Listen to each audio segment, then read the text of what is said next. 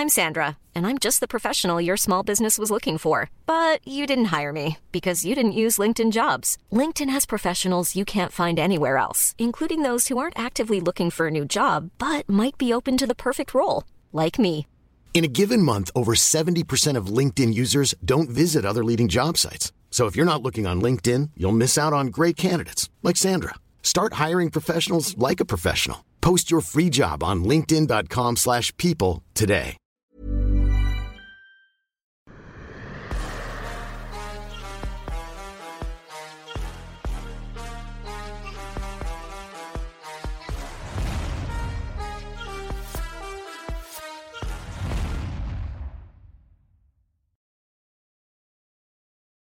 Bien, bonjour à toutes et à tous. Bienvenue dans King and the G, King and the G, épisode 7 avec le King Fernand Lopez. Bonjour monsieur, comment allez-vous?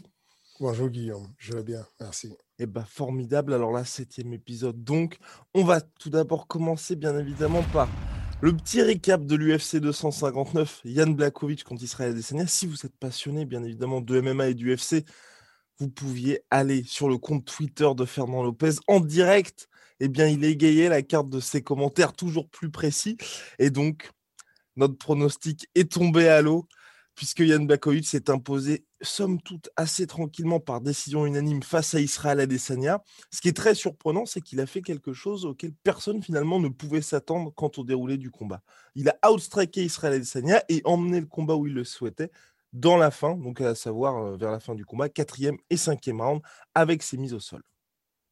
Attention, il a outstriké, il ne faut pas non plus abuser. Il a, euh, sur les statistiques, Oui. C'est oui, différent. Oui, oui, sur les que statistiques il- il- vous- il- il n'a pas été le meilleur striker. Que, il n'a pas été meilleur striker que Israël Adesanya, mais il a été meilleur en termes de chiffres. C'est-à-dire que les, les chiffres étaient, je crois, 107 pour, euh, pour euh, Yann. Blakovic. Alors, en termes de chiffres et tout, le meilleur a gagné. Le, le- le meilleur, il, a donné le meilleur. Euh, il a fait trois amenés au sol. Il a été beaucoup plus efficace. Il n'y a rien à dire. Il a été. Avant, la performance est outrageante quand on voit de qui on parle et, et d'où il part. Enfin, on, on parle d'un mec qui était sur le point d'être viré de l'UFC. En parle d'un mec- 2017. Voilà, c'est, on parle d'un mec qui, euh, c'était une, vraie catastrophe dans sa carrière et qui finalement est aujourd'hui, euh, sera aujourd'hui classé dans le pan, de, je pense qu'aujourd'hui c'est mardi, donc il sera classé, le, classement va l'intégrer finalement dans le pan for pan, ce qui est incroyable quand même euh, de- d'entrer dans le top 10 des, meilleurs combattants du monde pour, euh, pour Yann Blakovic, c'était incroyable. Il a fait, euh, il a fait ce qu'il fallait et aujourd'hui, je pense que le classement de l'UFC va sortir. Celui de Sherdog est sorti en tout cas. Euh, a fait un classement pound for pound et, et Israël a descendu. Non, non. Euh, Johan Blakovic a gagné trois places. Israël a descendu en a perdu trois. Euh, ça prouve aussi quelque chose, c'est que il n'est jamais difficile, il n'est jamais facile même pour les meilleurs strikers comme euh, Adesanya euh, d'aller striker contre des personnes qui frappent lourdement. C'est-à-dire que on a eu un peu la confrontation entre Cyril Gann et puis euh, et puis euh, et c'est un peu le même format où finalement au début il y avait beaucoup de respect de la part de euh, et puis finalement quand il s'est rendu compte qu'il pouvait toucher lourdement et ébranler même s'il n'était pas secoué même s'il n'était pas blessé il était quand même ébranlé par le poids. Euh, on a vu tout de suite qu'il y avait, il avait plus de respect il a commencé à lui avancer dessus et à aller le ceinturer pour l'amener au sol éventuellement. Donc voilà, en termes de chiffres, c'est incroyable. hein. C'est qu'il faut se rendre compte que euh, Israël Adesanya, sur les chiffres que j'ai, contre, euh, contre Yann Blakovic, il a fait 13 coups sur le premier, 21 sur le deuxième, 22 sur le troisième, 11 et 12 sur les deux derniers, c'est juste incroyable. hein. C'est que euh, même contre euh, comme Romero, il a fait, euh, c'était à peu près le même chiffre, on était sur euh, euh, 2 sur le premier, 11, 12, 12, 11. Enfin, c'est dire combien de fois c'est, il, a, il a été moins, moins offensif finalement parce qu'il y a un danger et que euh, euh, aller s'amuser avec des mecs qui frappent lourd, ça peut, ça peut coûter cher. Donc voilà pour Israël Adesanya. Maintenant qui va retourner aux affaires courantes chez les middleweight de son côté, Yann Blakovic, qui devrait affronter Glover Teixeira lors de son retour. Et là, je pense que les gens ont besoin de ton avis sur l'énorme polémique de cette UFC 259. C'est Yann qui a perdu sa ceinture face à Aljamain Sterling après un mmh. coup interdit. Est-ce que pour toi, justement, d'un point de vue de coach, l'avant-combat qui est si important, où justement il y a l'arbitre qui vient, qui vous explique un petit peu les règles et toi qui dois être un peu vigilant en tout temps pour faire en sorte qu'il n'y ait pas, on va dire, d'erreur de, ce type, est-ce que toi tu comprends un peu ce qui s'est passé dans ce combat-là? Parce qu'on a vraiment l'impression pour le coup que Yann a demandé à son corner et qu'ils étaient OK, OK, vas-y. ce qui s'est passé dans le coin de Yann, c'est autre chose. Il, y a eu une confusion, c'est sûr. Enfin, je salue beaucoup Yann qui a protégé son, son coin parce que très clairement, son coin a dit, l'un de ses gars a dit, vas-y. Et il a apprécié après la frappe, il a dit yes, yes, yes. C'est clair, c'est limpide. Et Yann, à l'interview, il a été euh, euh, même, il n'a pas changé. Pourtant, tout est enregistré, on le sait. Il a dit non, il n'y a personne qui m'a dit de frapper. C'est juste que j'ai été un peu confus, c'est juste que j'ai machin. Voilà, c'est à saluer. Euh, est-ce que la décision euh, était juste? Pour moi, elle est parfaitement juste. C'est mmh. simple. Je pense que l'arbitre a fait une très grosse faute de discuter et de demander l'avis à, à Aljamain s'il veut continuer le combat. Il n'y avait aucun doute. Les gars se rapprochent. Aljamain est à genoux. L'arbitre annonce en, en prévention, attention, adversaire à genoux. Donc c'est clair, il est au sol. Et à ce moment, Yann va quand même hésiter.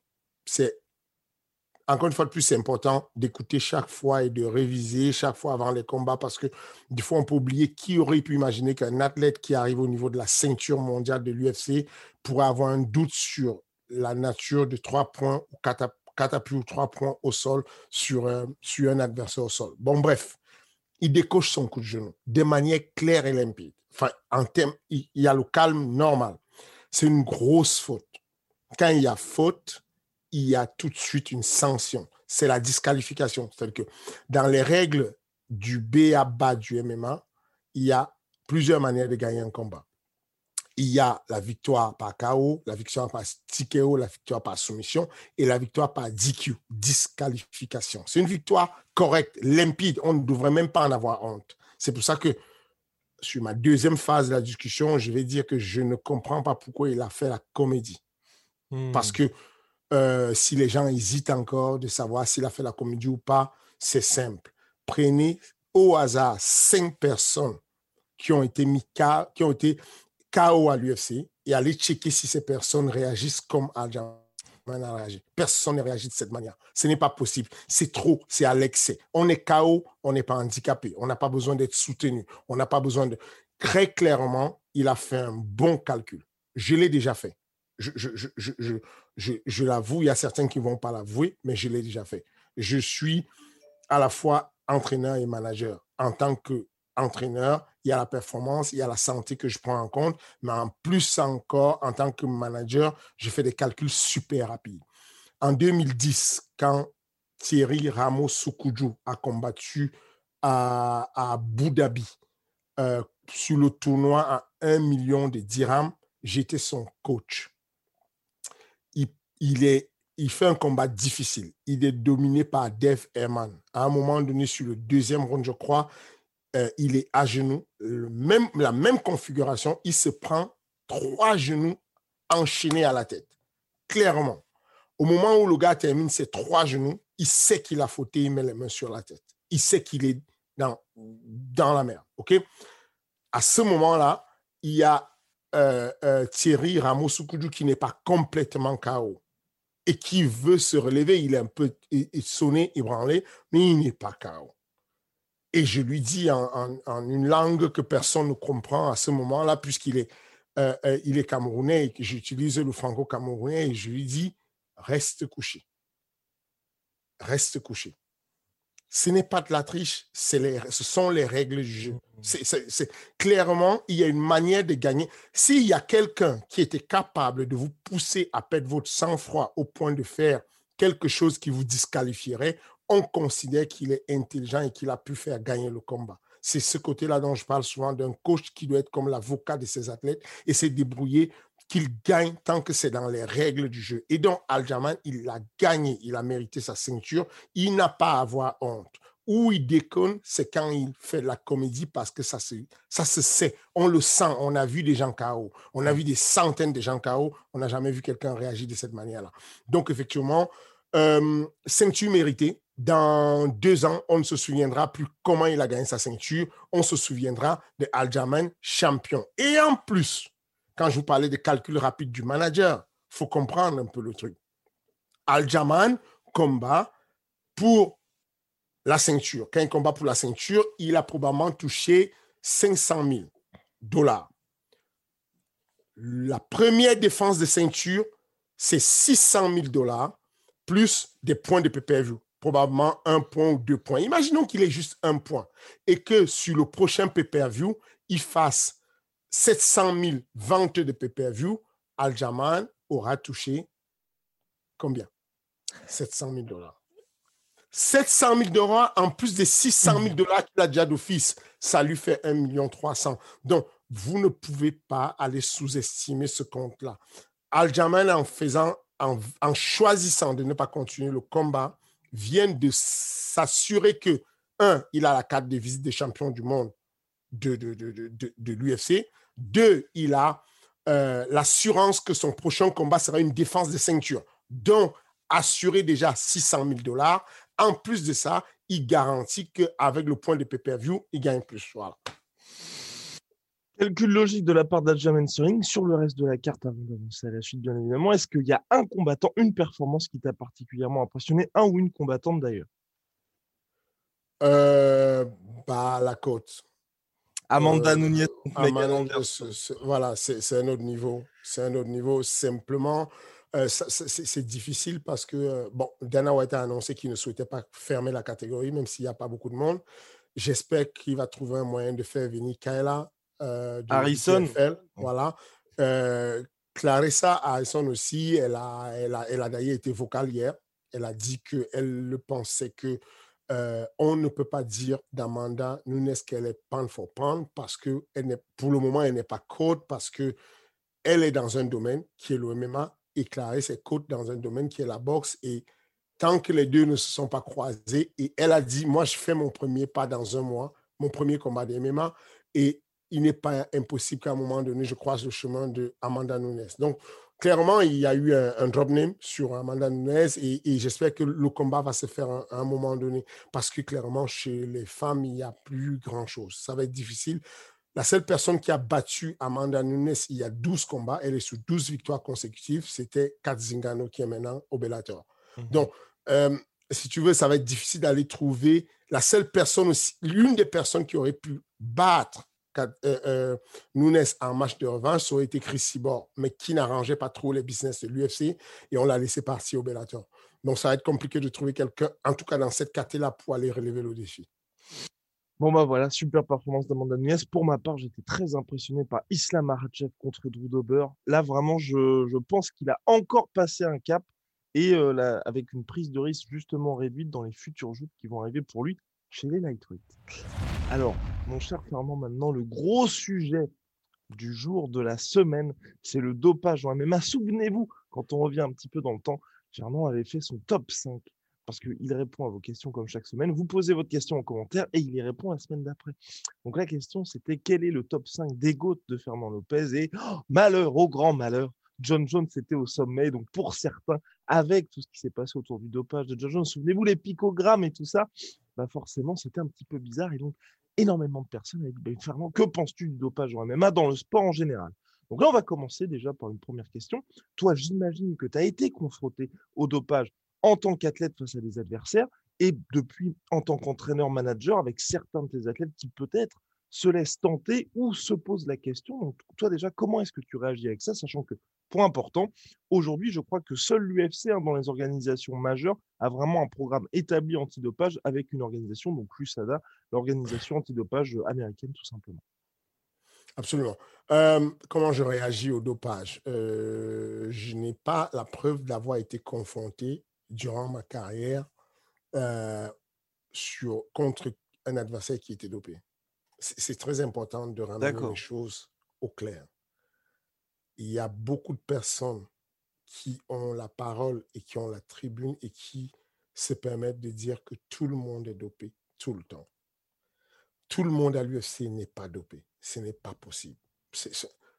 on, va, on va reparler du ZADA tout à l'heure. Vous allez rendre compte que ce n'est pas possible d'avoir tout le monde dopé. C'est vraiment c'est difficile de passer les filets, euh, les mailles du filet. Euh, maintenant, personnellement, en tant que euh, en tant qu'athlète, je n'ai jamais utilisé un produit qui puisse améliorer ma performance, qui puisse un produit dopant, simplement.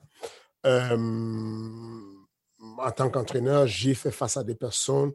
Il est arrivé que j'ai sur mon chemin des personnes sur une poignée de la main, enfin, je qu'on peut compter sur le doigt d'une main, dopées des personnes qui, en tout cas, avaient l'utilisation des produits qui pouvaient changer, enfin des produits interdits, sur la liste de, de, de l'AMA, la, l'Agence mondiale antidopage en tout cas.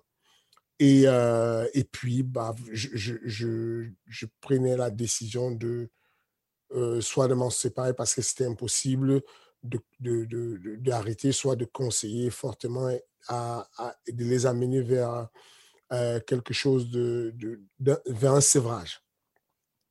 Je, suis, d'ailleurs, l'OMMA Factory est, à ma connaissance, la seule salle de sport euh, qui a été testée de manière globale euh, quatre fois.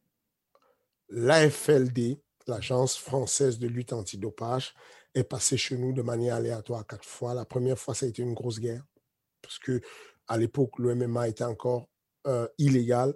Et du coup, on, a eu, c'était ils sont venus sur des cours de pros justement pour mmh. choper des pros et faire, faire tester les gars. Je me rappelle à l'époque, il y avait, euh, ils, avaient carrément des noms. quand il y a, les absents, ils les appelaient. Ils disaient, bon, euh, Là, on ne voit pas Christian Pombou, il est où? Est-ce que, vous pouvez, est que vous pouvez le faire venir? Je me rappelle avoir appelé tonton de chez lui pour qu'il vienne à la salle.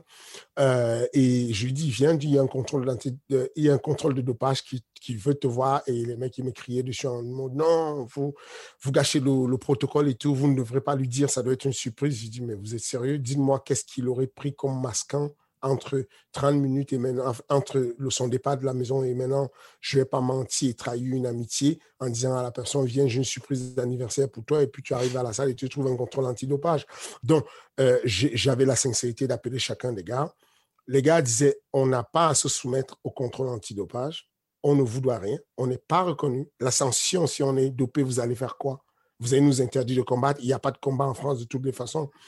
Euh, et je me rappelle à l'époque d'avoir pris les choses en main et de conseiller aux gars de justement se soumettre au contrôle antidopage pour montrer patte blanche. Et c'est ce qu'on a fait. Euh, euh, donc voilà, d'ailleurs, j'ai fait deux formations gratuites à tous les coachs du MMA Factory deux fois par an. Et sur ces deux formations, on a très souvent l'AFD qui vient ajouter des compléments sur, le dopage et on a donc des très bonnes relations avec l'agence française antidopage. Donc voilà ce qui me concerne personnellement. Euh, je considère qu'effectivement le dopage est une grosse riche. Euh, je rappelle juste à ceux qui ont été offensés du fait que je puisse mettre John Jones comme étant le coach, que c'était mon modèle, mon, mon, mon à moi de ce qui m'a marqué comme performance. Ça, c'est personnel.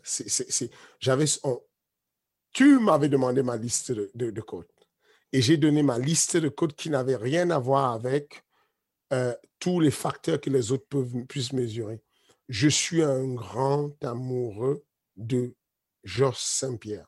J'adore ce, monsieur, j'aime ce qu'il fait, j'admire sa vie publique, ce, ce qu'il fait chez lui, ce qu'il fait, mais encore une fois de plus en termes de de, la, de ce qui m'a marqué dans le spectaculaire, dans la manière de faire l'OMMA, ce n'est pas celui qui m'a marqué le plus. Et, et, je dis encore que c'est peut-être, enfin, peut-être à tort, John Jones m'a marqué. Et, et, et, euh, et, et j'ai justifié aussi en disant qu'il n'y a pas que le dopage qui fait, qui ramène des tâches dans, le, dans, le, dans la vie des sportifs. Il y avait d'autres tâches, notamment celle de Connor qui vient lancer son caddie contre un bus, euh, celle de Khabib qui saute et qui, qui va euh, attaquer le, camp adverse. C'était un peu ça les polémiques qui sont arrivées dessus. Mais en réalité, voilà. Maintenant, pour revenir sur Usada.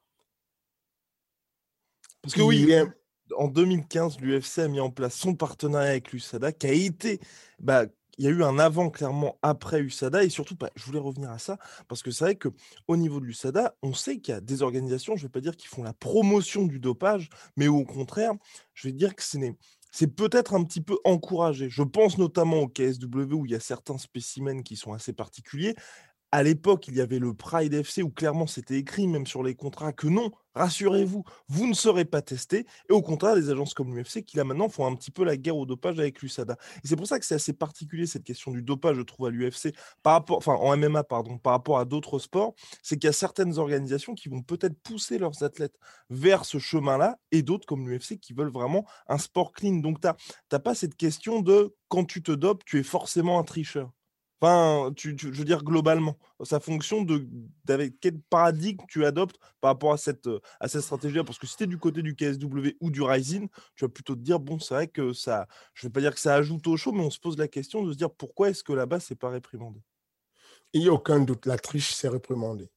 La triche, la triche, elle est immorale. On, on le sait. Il n'y a pas, quel que soit Rising, KSW, ce que tu veux. C'est juste que le modèle économique fait que certains veulent miser sur le freak, show, de se dire, si j'ai des mecs énormes, immenses qui arrivent, comme euh, Pujanovski qui, vient, comme euh, euh, eux, c'est arrangeant pour eux parce que ça fait du spectacle, ils se disent, ils s'alignent dessus. du côté de, des États-Unis, ils ont choisi l'idée d'aller vers les Jeux olympiques. Suivre le mouvement olympique veut dire aller chercher à montrer qu'on a un sport clean moi, en tant que directeur sportif d'Ares, c'est la première des actions que j'ai faites en fait au Sénégal, à Dakar, sur le premier événement. J'ai tout de suite demandé à ce que ma collaboratrice euh, Camille contacte l'Agence mondiale antidopage. D'ailleurs, j'ai contacté personnellement Jeff Noviski, qui est le, directeur de l'USADA à l'UFC, euh, et on a mis en place un protocole pour pouvoir euh, avoir USADA sur Ares. On est toujours en train de travailler dessus. Donc, probablement, sur le retour d'Ares, on aura USADA dessus. Mais comme le, protocole était assez long, euh, je suis passé par l'Agence mondiale antidopage qui mettait tout de suite à disposition des agents pour venir contrôler. Et donc, sur le premier événement d'Ares, on avait déjà tout de suite un contrôle. Parce que même si c'était très flippant de se dire que euh, on a des personnes sur la carte qui ont des, des, ce qu'on appelle euh, des, des, des, éléments qui trompent en fait et qui vont, qui vont vous faire croire que la personne est dopée. Je pense à, à Même si on avait Regret qui se disait ah, euh, ça peut être chaud, machin. Moi, je suis de ceux qui pensent que tant qu'on n'a pas la preuve, il ne faut pas accuser des gens. Il y a des, gens qui, naturellement, sont encore monstrueux. Et, et en a fait la preuve puisqu'il a été contrôlé à Dakar au Sénégal par, par l'AMA et il n'a pas été testé dopé. Donc on a eu un contrôle sur l'organisation parce que nous, on cherche le label propre. Parce que ce label propre, aujourd'hui, vaut de l'or. Et puis les organisations comme le Rising, comme le KSW cherchent un autre label parce qu'ils ont déjà ce qu'ils veulent, ils ont les sous, mmh. ils ont tout ce qu'ils veulent, ils n'ont pas besoin d'être propres, ils n'ont pas besoin du politiquement correct. Mais quand on a envie d'établir un, un, une, un événement ou une organisation à long terme qui puisse agir avec l'IMAF, avec, euh, avec le mouvement olympique, avec les États, on a besoin de montrer patte blanche. Et voilà pourquoi j'ai choisi, moi en tout cas, de, de, tout de suite contacter l'AMA. Et donc, plus globalement, mon cher Fernand, concernant cette, question du dopage, tu parlais justement de l'USADA, donc l'USADA avec l'UFC, qui a élevé le standard, mais c'est vrai qu'il y a quelques critiques envers l'USADA. Je pense notamment à Georges Saint-Pierre, qui a dit que c'était simple, justement, de contrer l'USADA avec certains athlètes qui vont être tout simplement ceux qui sont en dehors d'Amérique du Nord pour lesquels ce serait plus simple. A aussi Yana Kunitskaya, combattante à l'UFC, qui elle a expliqué que quand elle était retournée en Russie pendant toute la période du, mmh, toute la période du, du confinement aux, aux États-Unis lors de la première, on va dire, première vague globale en fait de coronavirus, il n'y avait eu aucun test et quand ils étaient revenus aux États-Unis, bah là directement il s'était fait tester, donc ça s'était interrogé pour dire ah oui donc c'est ça le programme de lutte antidopage de l'USADA. Et donc toi comment ça se passe avec tes athlètes français justement pour bah, par exemple Cyril Gann qui est élu à l'UFC, comment ça se passe avec l'USADA quand il est en France? Ça c'est une grosse anecdote ça en fait. Euh, c'est que euh, prendre des anecdotes pour raconter une histoire, ce n'est pas correct. Que Yana, elle dise, j'ai été en Russie, je n'ai pas été testé, je suis revenu aux États-Unis, ça ne veut rien dire. Le principe du ZADA, c'est justement de faire des tests aléatoires. On ne donne pas un programme aux gens en disant on va te tester 12 fois l'année. On te dit tu peux te tester à tout moment, à toute heure. Justement, ça fait partie de la dissuasion, de dire tu peux te tester, mais ça ne veut pas dire si tu n'es pas testé, ça veut dire que l'USADA ne fonctionne pas. C'est vraiment aléatoire.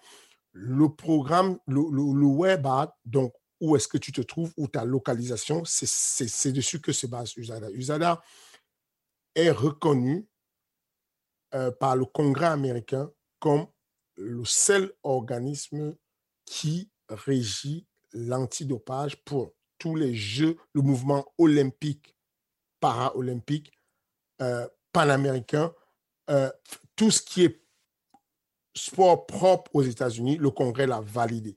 C'est un organisme indépendant qui est géré par neuf dirigeants, neuf directeurs, euh, sur lesquels il y a cinq qui viennent du monde non olympique et quatre qui sont du monde olympique. Euh, ça n'a vraiment rien à voir avec l'État ou avec les États-Unis. Dans le cas de, ceux qui sont mes athlètes, ils ont toujours été testés de manière aléatoire, où qu'ils soient. Francis a été testé ou quel que soit le pays, aux États-Unis, France, Cameroun, peu importe où tu dis que tu es, puisqu'ils n'ont pas besoin de dépêcher des personnes qui travaillent sur Las Vegas. Ils n'ont pas, d'ailleurs, je dis, euh, ils n'ont pas besoin de dépêcher des personnes qui travaillent sur, euh, sur euh, je sais pas, dans, dans, sur le siège social. Ils collaborent avec l'AMA et l'AMA est dans tous les pays. Et donc, forcément, si tu es en France, il y a un mec de l'AFLD qui est l'agence française qui va venir chez toi te tester parce qu'elle a été missionnée par l'USATA. Et donc, c'est ça le programme. Et le Web App, c'est il faut que tu donnes ton emploi de temps trimestriel tous les, voilà, tous les trois mois. Tu remplis un document qui est assez précis sur ton emploi, mais complètement. Et quand un agent arrive à l'endroit où tu as dit que tu seras, tu as deux heures pour te pointer il te passe des coups de fil. Si tu n'es pas là au bout de deux heures, on considère que tu as été flagué, tu as été, euh, il y a une alerte sur ton nom disant que tu as évité le contrôle. Au cas de trois, en cas de trois alertes où tu n'es pas au contrôle, où tu devais être sur une année, tu es considéré comme étant positif. Dans le cas de, euh, de, Nassoudine, par exemple, récemment, Nassoudine a voyagé pour les États-Unis pour aller faire son combat à Vegas. Sauf que il a été précipité à la dernière minute parce qu'on devait finaliser son visa de travail, son P1 visa aux États-Unis. Et donc, il est parti précipité et, et, il a essayé de mettre à jour sur son application USADA, euh, son web app, de dire où il est localisé, où il sera pour modifier. Il n'a pas pu parce qu'il prenait l'avion, parce que l'application déconnait un peu et, et qu'il euh, n'avait pas le bon réseau. Bah, il y a eu un contrôle. Le, lendemain du jour où il est parti, il a eu un contrôle sur Paris. On l'a cherché, il n'était pas là. Bah, J'ai dû, en tant que son manager, rédiger une tonne de documents, donner des billets d'avion, donner les justificatifs pour expliquer où il était. Il a, il a été testé aux États-Unis, mais peu importe. Il a dit qu'il devait être chez lui en France. Il n'était pas à l'heure où l'agent est arrivé chez lui. Voilà comment ça se passe. Donc, euh, Cyril Gann a déjà été testé en Vendée, testé à Paris, testé aux États-Unis, testé où que tu sois, tu es testé parce qu'on t'envoie du monde. C'est très difficile de tricher contre ça. C'est vraiment. Donc, évitons des anecdotes. Euh, les mecs sont testés enfin, récemment, il y a, il y a déjà deux, deux athlètes récemment. Céron, il avait eu la, comment dire, un trophée, un, Teddy, une espèce de, de blouson que ça donne en fait à ceux qui, sont, qui ont été testés 50 fois et qui n'ont pas été, euh, sans jamais eu un problème et tout, un souci voilà, c'est un programme qui marche très bien et on a encore des personnes qui sont câblées à l'ancienne et qui disent juste Ouais, mais il faut arrêter, tout le monde à l'UFC est dopé. Tu as vu comment ils font? Tu vois le cardio qu'ils ont? Ils font cinq rounds de cinq minutes. Mais non, ça n'a rien à voir. Mais rien à voir.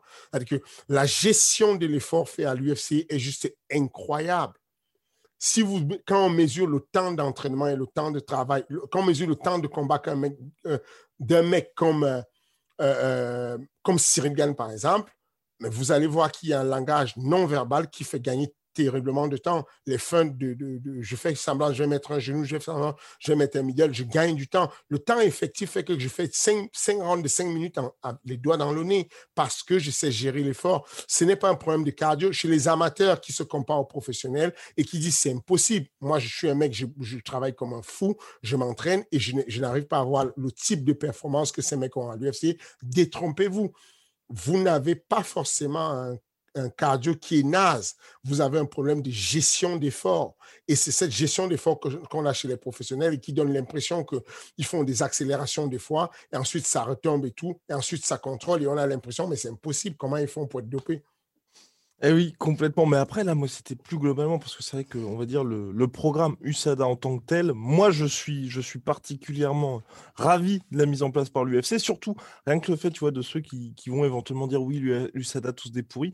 On voit qu'il y a un certain nombre de superstars qui, justement, ont été contrôlés positifs. Donc, rien que ça, quand on regarde les enjeux financiers qui sont absolument colossaux, ça montre bien que ça fonctionne. Mais c'est vrai que moi, je m'interrogeais surtout quand on a quelqu'un comme Georges Saint-Pierre qui invité dans le podcast de Joe Rogan, qui est quand même, jusqu'à preuve du contraire, le plus gros podcast au monde, explique, bah, c'est simple de tricher et de piéger un petit peu l'USADA parce que vous allez dire que vous êtes dans un pays au fin fond du fond où justement l'USADA ne peut pas envoyer d'agents. Moi, ça m'étonne un petit peu parce que quelqu'un qui a été si vocal pendant autant d'années face au contrôle antidopage qui dit ça, pour moi, tu sais, c'est un petit peu une bombe lâchée. Et quand Yana Kudinskaya explique qu'elle était aussi au fin fond de la Russie et qu'elle a vu personne, je me dis, on peut avoir, tu vois, certains pays qui sont en ou ça peut être, on va dire, tu es défavorisé par rapport au contrôle aléatoire. Parce que c'est vrai que tu es américain, tu habites à Los Angeles ou tu es à Paris en France, c'est beaucoup plus simple de te contrôler. Je, pense hein, que lorsque tu te retrouves au fin fond du Daghestan, par exemple, dans les montagnes, où là, ça va être un petit peu compliqué d'envoyer un agent USADA jusqu'à là-bas, ou même, je sais pas moi, au fin fond de la Tchétchénie, peu importe, tu vois. Mais c'est vrai qu'il y a certaines localisations qui, je pense, sont un peu plus difficiles d'accès. Mais on fait comme on peut, c'est déjà pas mal. Ce, que je hmm. veux dire, c'est que vous êtes en train de blâmer une agence qui déjà met en place ce contrôle, qui le fait. On a des Jeux olympiques qui existent depuis la nuit. Le premier dopé, le premier cas de dopage était en, 1865 à Amsterdam. on a le dopage qui existe depuis des années partout dans le monde. Les JO, c'est la foire au dopage on a des dopages massifs de, de, pays carrément. Mais ok, si on a des anecdotes de quelqu'un qui allait se cacher au fin fond, mon village natal ou, de, le village de mes parents au Cameroun, ça s'appelle Ivodoula et tout, tu vas te cacher au fin fond et tout, et tu dis oui, je, suis là-bas, bah, bah, bah, tant mieux pour toi si tu peux. Oui, il y a, y a quoi? Il y a, y a 650 personnes qui sont, qui sont sur le programme USADA et qui montrent pâte blanche et tout, mmh. s'il y a cinq personnes qui sont l'un dans un petit village euh, en Chine, l'autre dans un petit village, et alors, qu'est-ce que ça fait? Pourquoi regarder toujours le verre à moitié vide au lieu de regarder le verre à moitié plein? Le dopage aujourd'hui est simple et il est classifié. On sait vers où les gens vont, on sait qu'en général, euh, euh, dans un premier temps, c'est comme une, espèce de Twingo que tu as, qui est une petite Twingo avec des pneus lisses, qui n'a pas, qui a un chauffeur qui est fatigué à l'intérieur, le chauffeur étant le cerveau. Et on sait que petit à petit, euh, pour pouvoir, on te dit, tu vas faire le, le, tour du Mans et tout, tu vas, tu vas devoir, on va appeler des super grands mécaniciens et tout, qui sont des experts de la mécanique pour booster la voiture. Et donc, ça va se jouer déjà sur le gabarit. Le gabarit, on commence tout, de suite par là. GH, OK, hormone de croissance. On sait que directement, on va faire ça parce que l'hormone de croissance va venir euh, euh, tout de suite euh, donner du gabarit à la voiture, tout de suite pour qu'elle puisse être imposante. Ensuite, on va attaquer avec hum, quoi, les, les, les, stéroïdes les stéroïdes qui sont des anabolisants. Quand on parle d'anabolisants, c'est le contraire des catabolisants. En gros, sur le corps humain, on a Euh, euh, tous les jours quand il y a deux personnes comme toi et moi, toi qui es un petit jeune de, je sais pas. Une... Hiring for your small business? If you're not looking for professionals on LinkedIn, you're looking in the wrong place. That's like looking for your car keys in a fish tank. LinkedIn helps you hire professionals you can't find anywhere else, even those who aren't actively searching for a new job but might be open to the perfect role. In a given month, over 70% of LinkedIn users don't even visit other leading job sites. So start looking in the right place. With LinkedIn, you can hire professionals like a professional. Post your free job on linkedin.com slash people today. Une, une vingtaine à peine d'années. euh, et, et, et, moi qui ai un quadragénaire, il y a chez moi beaucoup plus de... Il y a, il y a des phénomènes de anabolisants qui fabriquent tout le temps des cellules et catabolisants qui détruisent des cellules. Chez toi, il y a la même chose, sauf que chez moi, le catabolisme a pris le pas sur l'anabolisme. C'est pour ça que j'ai de la barbe blanche, c'est pour ça que mes cellules commencent à, à, se construire moins rapidement et que je récupère moins rapidement. Et donc, on va prendre des stéroïdes et des, des et anabolisants pour pouvoir récupérer plus facilement, pour pouvoir euh, euh, euh, faire grandir plus rapidement et plus massivement le muscle et tout. Voilà un peu ce vers quoi on va. Et puis l'autre phase, la phase d'après, notamment pour les sports de combat, ça va être l'OPE. C'est tout ce qui peut aller vers quelque chose de, de, de, de rajouter, de fabriquer. En tout cas, il y a un OPE naturel dans le corps sur la moelle osseuse qui va développer de l'oxygène pour le sang l'oxygène qui circule dans le sang pour apporter à l'usine à gaz de la ventilation, de, un moyen de, pouvoir avoir un peu plus de ce qu'on appelle le cardio. Et en gros, en injectant de l'OPE euh, pas naturel, on va booster cette fabrication de, de, de, globules rouges qui va booster l'oxygène dans le sang. Et voilà comment ça fonctionne. Donc, on sait que cette tungo continue à gonfler comme ça petit à petit. Et puis, on sait qu'au final, pour le cerveau, pour que le chauffeur puisse ne pas dormir pendant 24 heures du Mans, bah, on va lui ajouter une série en fait de petits produits qui sont ce qu'on appelle les narcotiques ou, les, ou, les, ou tout ce qui est euh, simulant comme cocaïne, héroïne, euh, THC, euh, euh, amphétamine, tous ces petits produits-là qui vont apporter un boost. Et puis on sait qu'éventuellement, euh, pour des personnes qui font des sports particuliers, on va rajouter ce qu'on appelle les bêta-bloquants. Ce, sont ce sont les espèces de dopants, en fait, qui vont permettre d'être serein, d'être calme. Par exemple, le sport sous-marin, pour pouvoir faire de la plongée sous-marine, il faut pouvoir être calme. Et donc, il y a une liste de, produits qui sont classés dopants dans certains sports. Le, lancer des les, fléchettes, euh, le tir, euh, tout ce qui est qui nécessite la, la, course automobile, tout ce qui nécessite de la concentration, on sait qu'il y a ces produits-là qui vont venir apporter du calme. Donc, aujourd'hui, on sait à peu près quelles sont les zones sur lesquelles on est dopé. Ensuite, il y a les produits, bien entendu, euh, qui vont venir faire les painkillers, qui sont des tueurs de douleur, qui enlèvent l'information de nociception au cerveau. La nociception, c'est la notion de douleur.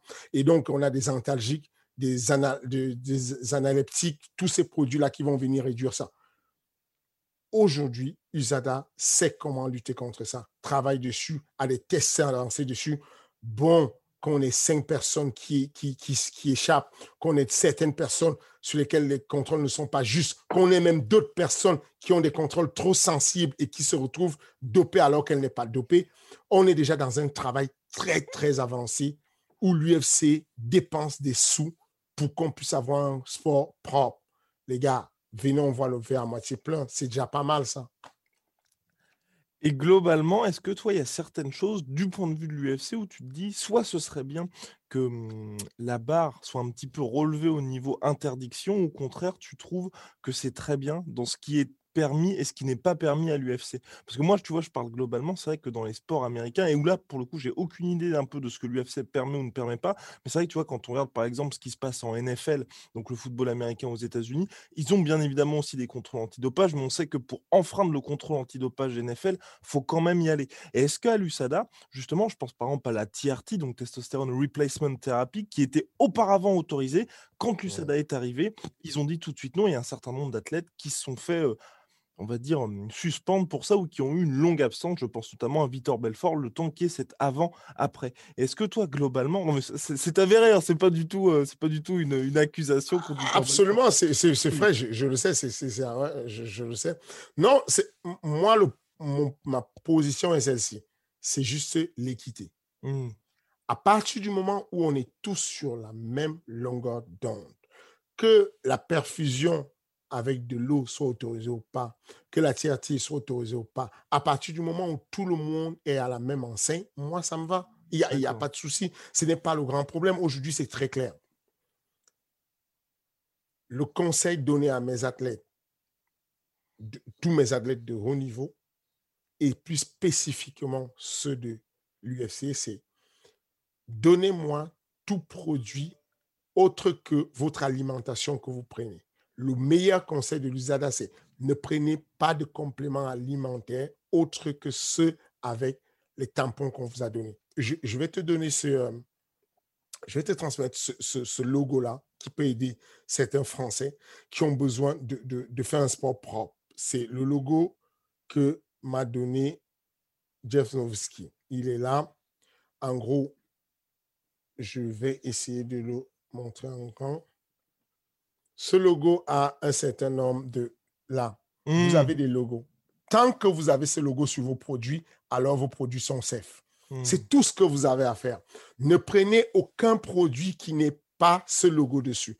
Ce logo est, ces logos sont des logos des agences qui ont été validés par l'AMA ou en anglais WADA, donc le, nom de l'appellation de l'Agence mondiale antidopage, c'est WADA en anglais, ou l'USATA, pour dire s'il y a un logo de ce produit sur votre, un logo contenu ici sur votre produit, alors votre produit safe. S'il n'y a pas, ne, le prenez pas, y compris les médicaments. Ça veut dire que moi, il n'y a pas un athlète, notamment ceux, qui sont des athlètes au UFC, euh, ils ne font pas trop attention à ça parce que les enjeux ne sont pas graves. Mais pour ceux qui sont à l'UFC, Cyril, il a une fièvre, il ne prend pas un antalgique, il ne prend pas une aspirine sans me montrer le, le paquet et l'emballage de l'aspirine. Ce n'est pas possible. Si j'ai un doute sur le produit, je fais une photo, je l'envoie à Jeff Nowitzki, ça prend, montre en main, cinq minutes, j'ai une réponse. Est-ce que vous vous rendez compte de l'efficacité? Montre en main cinq minutes, j'ai une réponse me disant oui, tu peux prendre le produit, non, tu ne peux pas le prendre. C'est aussi simple que ça. On ne peut pas avoir mieux que ça comme euh, programme antidopage.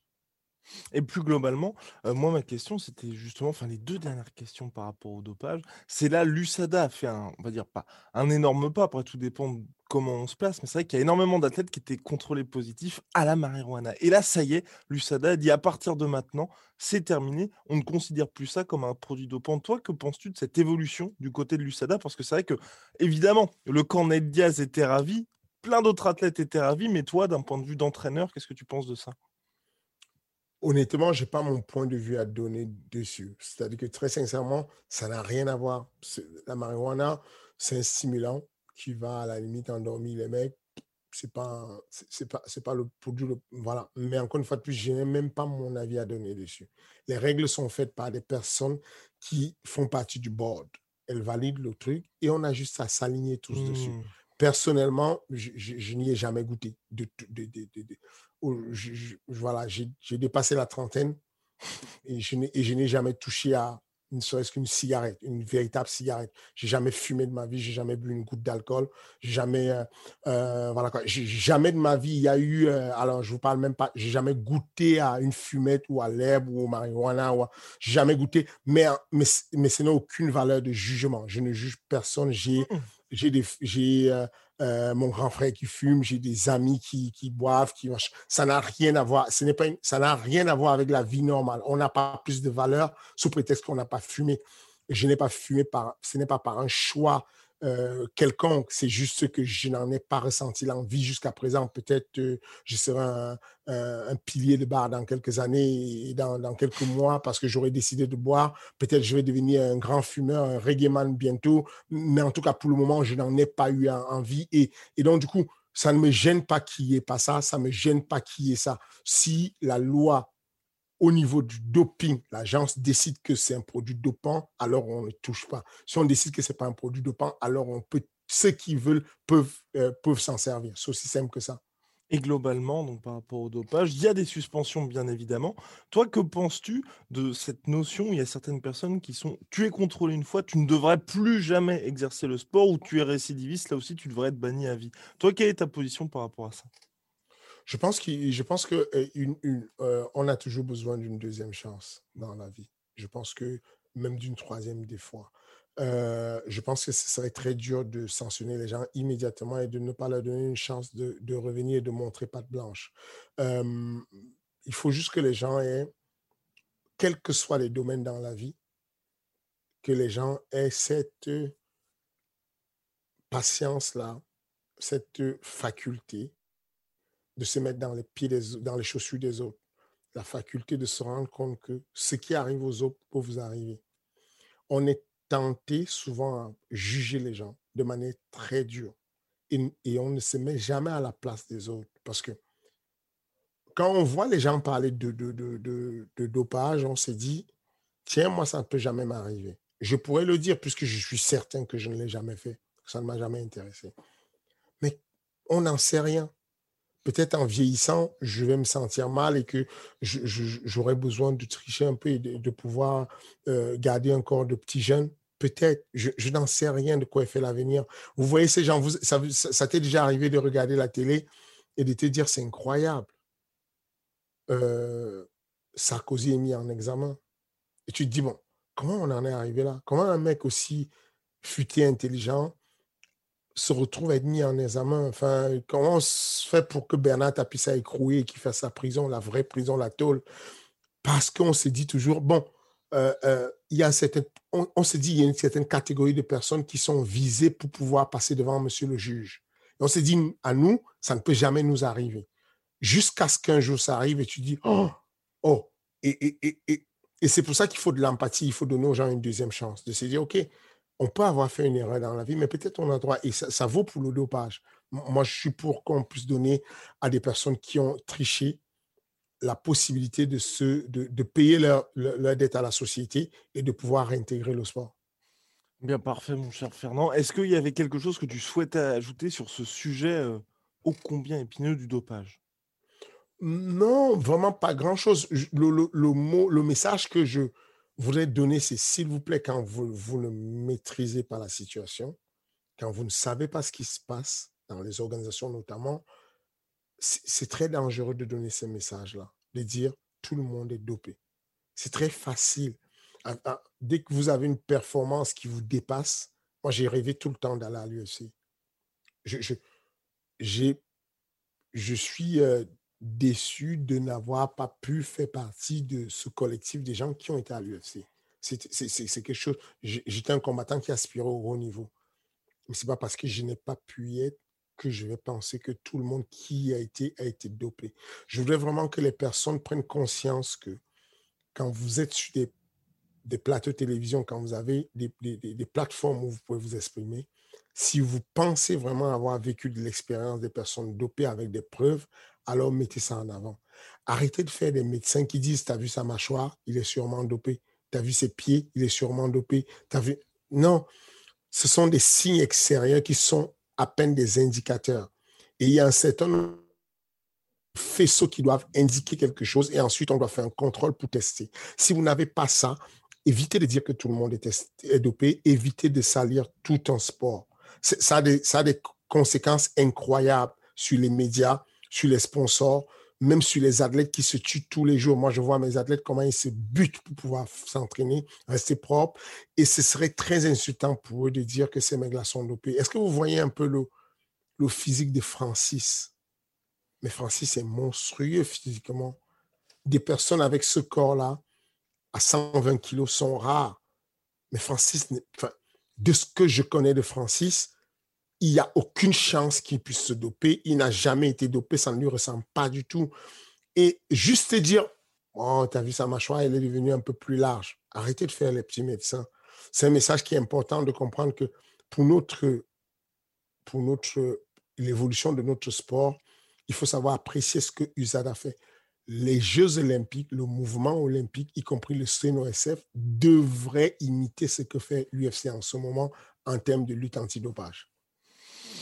Et voilà, maintenant vous savez tout sur le programme antidopage de l'USADA et le dopage en général. Bien maintenant, on va passer aux questions. Donc chaque semaine, Fernand répond à quelques questions. Bien évidemment, on sélectionne que quelques-unes parce qu'il répond de manière exhaustive et vous pouvez les poser en commentaire.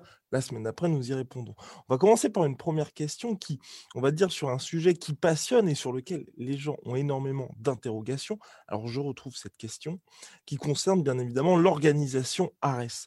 Donc, la question nous a été posée par David Servo sur YouTube, est-ce qu'Ares va se positionner ou est-ce déjà le cas comme la référence des organisations de MMA en France, en dehors de l'UFC Et si oui, dans quel timing? Ce sera un gros sujet aussi, bien évidemment.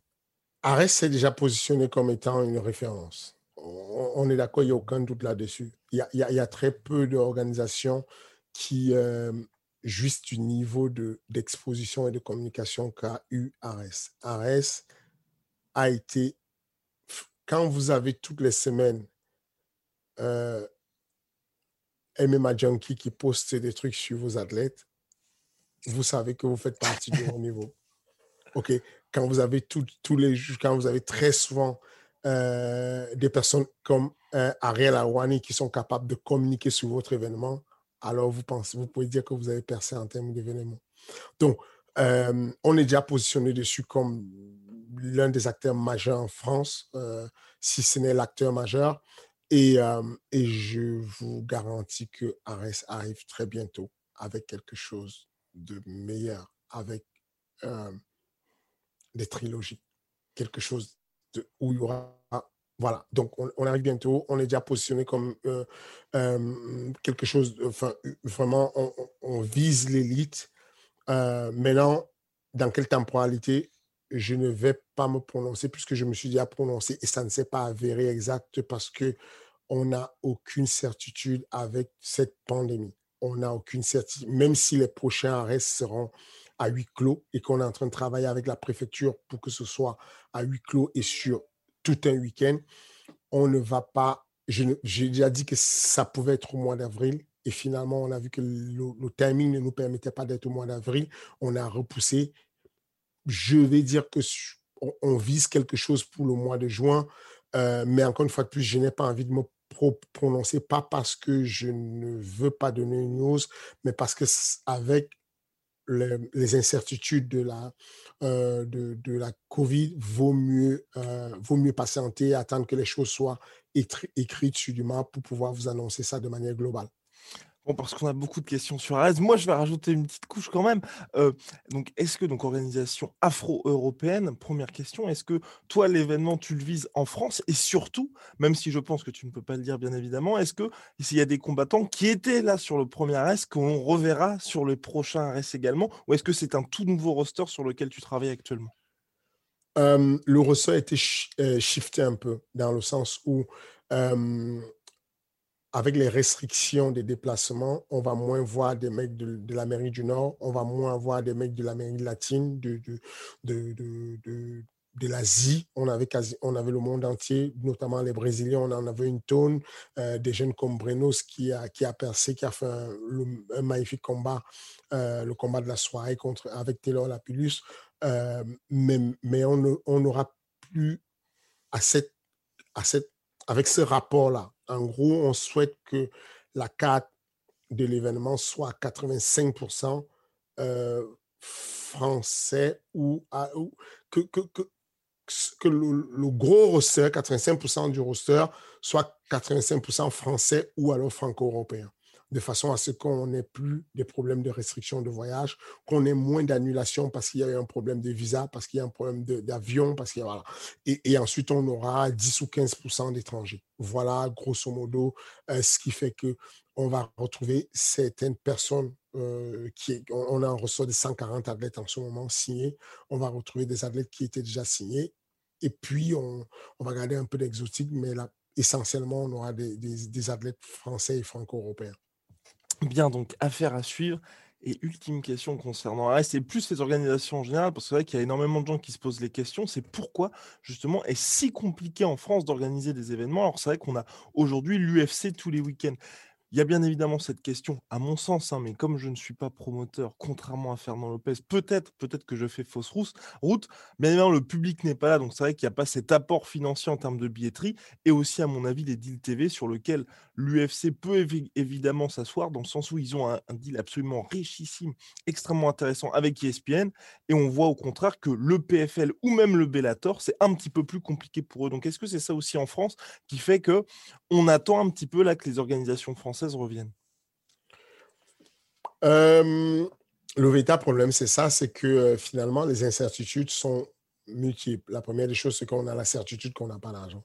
On n'a pas mmh. d'entrée. Enfin, alors, l'événementiel n'est pas ne réussit pas sur un modèle business de ticketing. Très peu d'organisations, euh, à part des, des, grosses comme le KSW qui sont arrivées à faire 60 000, 68 000 spectateurs, mais très peu d'organisations comptent sur le ticketing, y compris l'UFC. Hein. Même quand on avait le public, euh, le ticketing donnait euh, quoi 1 million 700 000, 900 000 dollars en général.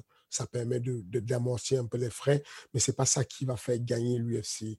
L'UFC s'en sort parce qu'il y a des deals de TV, notamment le deal avec ESPN qui approche de 1,5 euh, milliard. Donc, du coup, c'est plutôt c'est plutôt vers ça, c'est plutôt ça qui ralentit les, organisations. Maintenant, on a compris que c'était le digital. Vous voyez qu'il y a pas mal d'organisations qui se mettent sur des plateformes pour essayer d'avoir un, système de diffusion unique. Mais voilà, la télévision paye très mal en ce moment. Euh, il y a eu, euh, euh, comment dire, l'inflation avec la télévision, le football qui a explosé tout. Ensuite, il y a eu la dégringolade. Aujourd'hui, les contrats, ils sont vraiment minable avec la télévision, notamment de ce côté. Euh, donc voilà, les organisations en France ont peu de, des capitaux pour pouvoir commencer à investir. Donc, du coup, il faut déjà qu'on trouve la télévision qui s'aligne à ça et qui nous amène directement dessus. C'est compliqué. Si on n'a pas les gros fonds, c'est compliqué de s'aligner avec ce que fait l'UFC. L'UFC a un vrai capital qui lui permet de continuer à investir parce que derrière, ils récoltent les fonds et qu'ils ont, euh, ont de la télévision, euh, même, des, même si ABC euh, fait partie de ESPN, c'est quand même tout, ils ont tout un global avec Disney qui fait que ils sont quand même pas à l'abri de, du besoin. Il y a la télévision et je me permets, je me permets une petite parenthèse, il y a aussi les sponsors, l'apport des sponsors qui est absolument considérable. Parce que avec l'UFC, il y avait récemment un article de The Athletic qui parlait de 100 millions de rentrées d'argent par an, 100 millions de dollars pour l'UFC, ce qui est absolument colossal. Et récemment, ils ont signé avec DraftKings, donc le premier deal majeur de l'UFC avec, euh, on va dire, un, parieur pour permettre aux gens justement de parier soit en live pour les combats ou justement quand l'UFC annonce le favori ou pas, 350 millions de dollars sur 5 ans. C'est ça. Une application, c'est super simple maintenant de parler. Une application, tu cliques oui, non, tu valides et puis c'est bon. 350 euh, millions sur 5 ans, c'est énorme. Maintenant, encore une fois de plus, c'est le résumé de la télévision. Il n'y aurait pas eu la télévision. Pourquoi veux-tu que DraftKings signe avec DraftKings signe avec euh, eh oui. Euh, c'est impossible. Tout se joue par la télévision. Par la télévision, il y a de la diffusion. Par la télévision, il y a du sponsoring. Par la télévision, tout, c'est la télévision. C'est pour ça qu'on est super content d'avoir cette avancée en France qui permet aujourd'hui que l'audiovisuel, que le CSA laisse légalement et proprement, clairement diffuser à 22h30 pour ceux qui sont encryptés et à 20h30 pour ceux qui sont sur le, public. Donc, c'est une belle avancée. Les choses vont démarrer. Il faut laisser le temps aux télévisions de faire confiance à l'audience du MMA, mais on va y arriver. C'est-à-dire que on, il y a encore quelques mois, c'était fini. Euh, le, RMC ont, débauché, ont, comment dire, ont viré euh, une tonne de personnes. En fait, il y a eu beaucoup de départs de RMC parce que la chaîne fermait, parce que tout s'arrêtait, qu'on pensait que l'OMMA s'arrêtait. Et puis finalement, il y a eu ce regain qui est venu avec, euh, avec le test notamment du groupe M6 et tout, qui a fait un million d'audience et tout. Donc, les, audiences remontent. On va, pouvoir rééduquer. Le, moi, je, récemment, avec le, dernier combat de Syringan, on a vu que l'audience de RMC, ça a été boosté. Ça a été, donc, on, est sur la bonne voie euh, et, euh, on va y arriver. Eh bien, formidable. En tout cas, vivement le retour d'Arès. Deuxième question. Deuxième question. De Guillaume Langlais, toujours sur YouTube. Quelle relation Fernand Lopez entretient avec les autres teams d'Île-de-France ou même françaises? Euh, Personnellement, j'entraîne des relations que je vais qualifier de bonnes. Mais c'est très relatif, bonne. Parce qu'une une relation n'est pas unilatérale. Une relation, c'est ce que les autres ressentent vis-à-vis de toi. il y a eu des moments de, de, de, grosses guerres où il, où il, a fallu s'imposer et jouer des coudes. moi, je suis un dernier né, un dernier arrivé de ce qui est du MMA et des clubs. Il y a à peine, c'est en 2012 qu'est né l'OMMA Factory qui s'appelait Crossfight. Donc, c'est tout récent et très rapidement, il y a eu une grosse guerre parce qu'un nouveau qui arrive et tout et qui se présente, qui gagne la Supreme League, qui gagne la Supreme League qui était un événement organisé par euh, Hatch, Stéphane Choufri, le promoteur du 100% Fight, et donc qui réunissait quand même les meilleurs clubs, qui, qui faisaient des combats par équipe. Et, donc très rapidement, on a commencé à s'imposer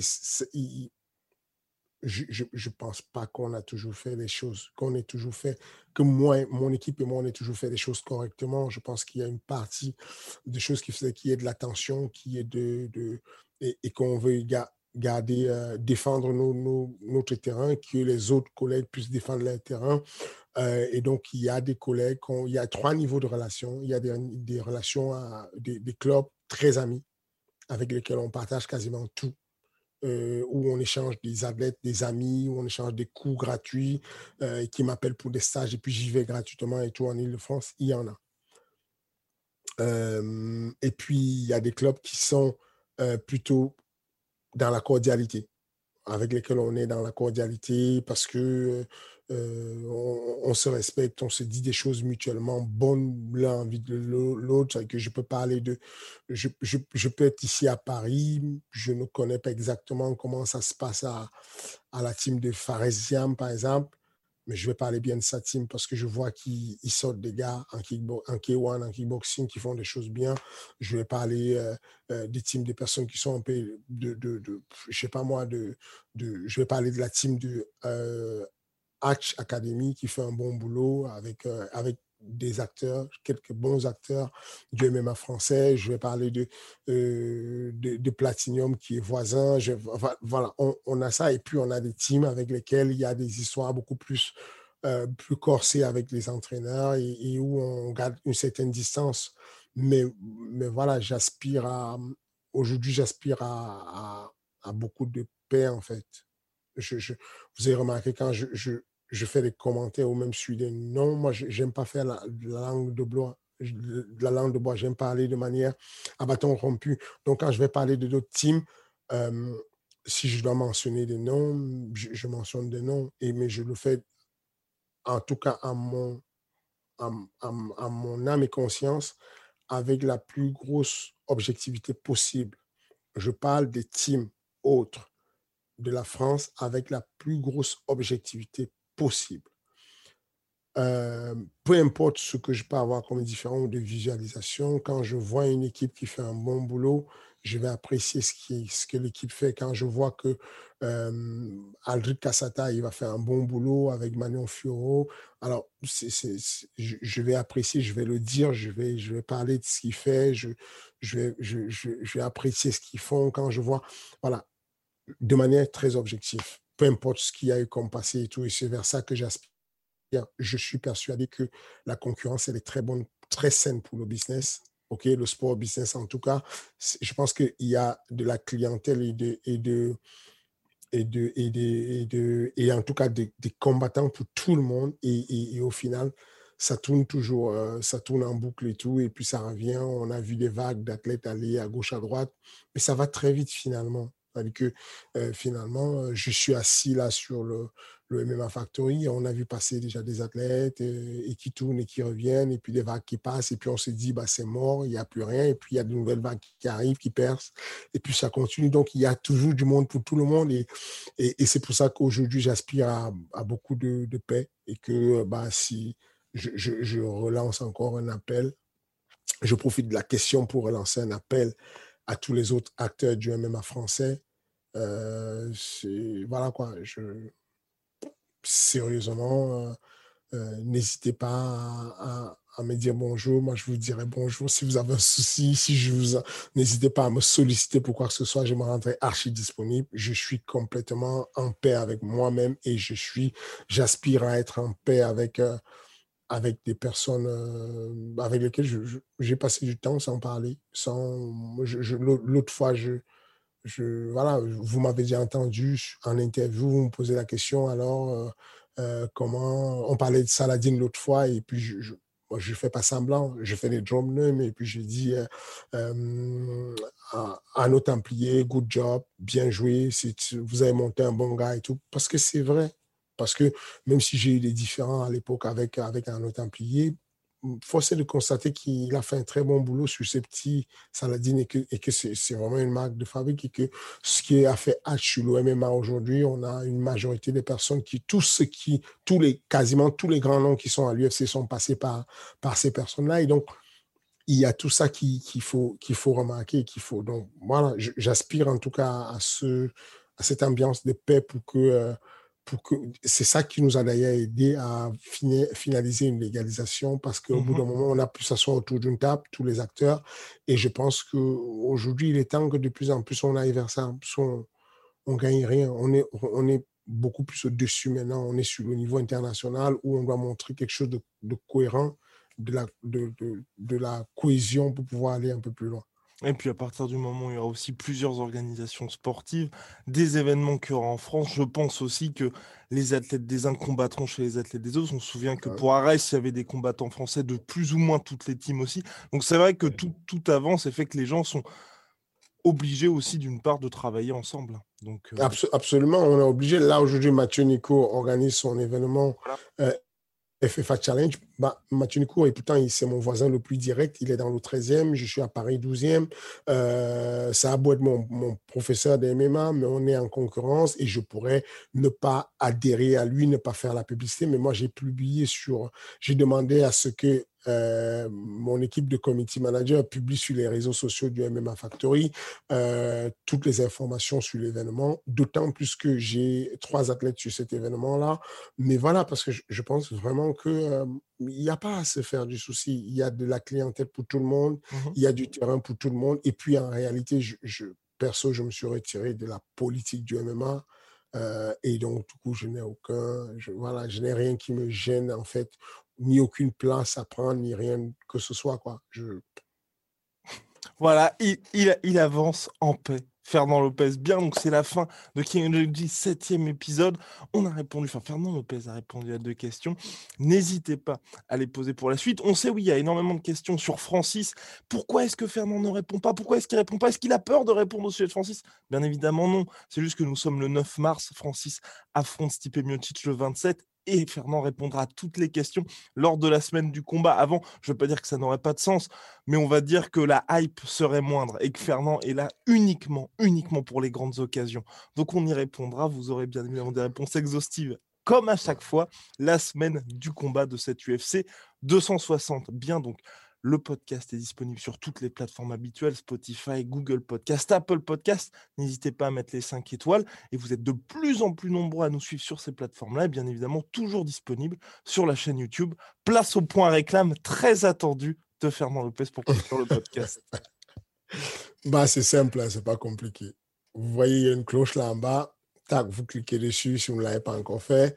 Ensuite, vous euh, mettez un pouce comme ça OK, si vous pensez que c'est bien ce qu'on fait et si vous pensez que c'est pas bien, vous mettez un pouce comme ça et vous commentez. N'hésitez pas à aller commenter en dessous et puis voilà, c'est n'est pas, pas compliqué. C'est bien de le faire pour nous tous, pour l'écosystème, pour, euh, pour, que l'OMMA évolue et tout. Allez, faites votre part du boulot. Nous, on a fait notre part du boulot. Allez, cliquez dessus et puis faites le part du boulot. Merci beaucoup.